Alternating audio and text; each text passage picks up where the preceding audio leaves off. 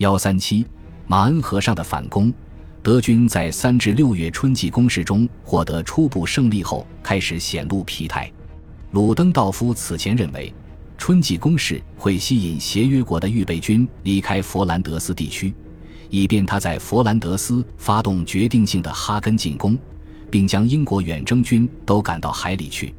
现在，鲁登道夫再次进行尝试，计划于七月中旬进攻马恩河地区，以威胁巴黎和雷姆斯。然而，当时的时间非常紧迫，因为截至六月中旬，美国远征军已经在法国组建了二十个大型师，而且美国大军还在以每个月二十五万人的速度潮涌般进入欧洲大陆。很快，德国在人数上的优势将被逆转。但在七月份的马恩河战役中，尽管兵力有些不足，但法国的三十三个师仍在对阵四十五个德国师。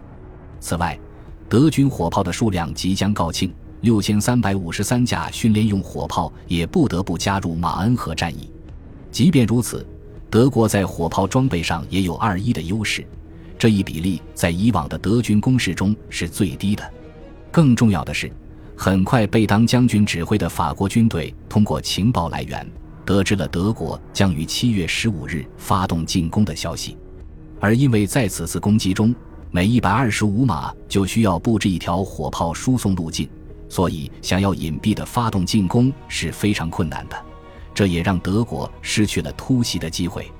贝当还认识到了构筑纵深防御阵地的必要性，并说服了古尔戈指挥的法国第四集团军也采用此方式，但法国第五集团军并没有采纳。同时，法国的炮兵团做好了对德国步兵进行反击的准备。但并不准备袭击德国炮兵团，因为法国已经没有充足的炮械和弹药支持对两方都进行打击。七月十四日午夜后，德国的一枚炮弹切断了古尔戈将军总部的电力供给。尽管陷入了黑暗，但是古尔戈很高兴，因为这枚炮弹证实了法国的预测：从没有一次炮击让我这么高兴。德国的攻势迅速陷入僵局，接着。在七月十八日，法国开始发动反攻。法国已经为这次进攻准备了些时日。原本只是针对苏瓦松的有限进攻，但第十集团军的曼金将军将这次攻势扩大为一次针对马恩河阵地突出部侧翼的大规模进攻。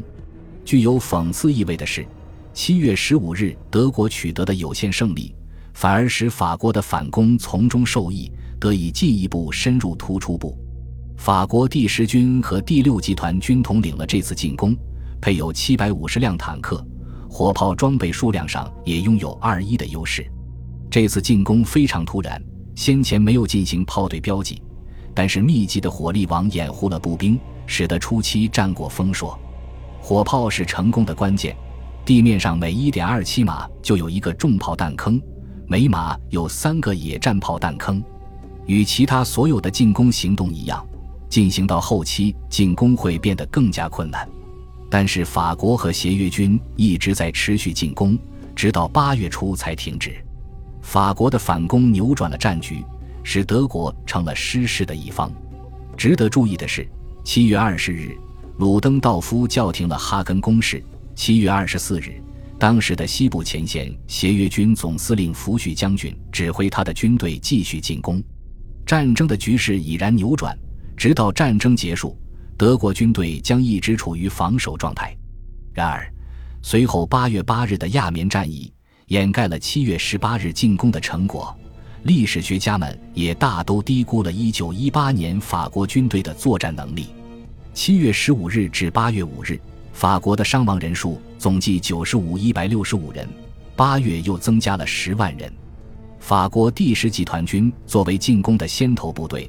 从七月十八日到战争结束期间的伤亡人数超过了十点八万，其中一点三万人死亡。七月一日至九月十五日间，法国总伤亡人数约为二十七点九万人。英国远征军的伤亡人数更多。一九一七年的法军哗变仍然影响着法国陆军，但一九一八年时，这支军队还未达到强弩之末的地步。然而，除了伤亡数据。其他的统计数据甚至给了德军一个更大的教训。三至七月间，德国主要通过进攻占据了一些阵地，但这些地区都需要兵力进行防御。此外，德军的压力非常大。这一时期，德军的总伤亡人数已经接近一百万人，其中包括十二点五万人死亡，十万人失踪。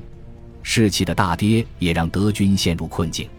德军缺乏补给，一有机会便去抢夺敌人的物资和酒，而许多德国士兵都借机放弃或是逃避前线上的任务。接着，在六月和七月，流感席卷了整支德国军队，五十余万人感染。这使得德军的兵力在一九一八年七月时被大大的削弱了。八月一日，德国第二集团军宣布，他的十三个师中，两支部队适合作战，五支部队只能进行防御，三支部队连防御工作也难以维持，还有三支部队需要救援。每个营中只余二百支步枪、十五至二十支机关枪的兵力，军士和军官都难觅踪迹。因此可以说。西线的德军由于其自己发动的进攻惨遭失败，而付出了高昂的代价，导致他们在三至七月之间的战争中铩羽而归。当然，这并不意味着德军就此停战。事实上，从七月到停战期间，另有四十二万士兵伤亡。在这期间，八月八日的亚眠战役也极大的推动了德国走向战败。恭喜你！又听完三集，欢迎点赞、留言、关注主播，主页有更多精彩内容。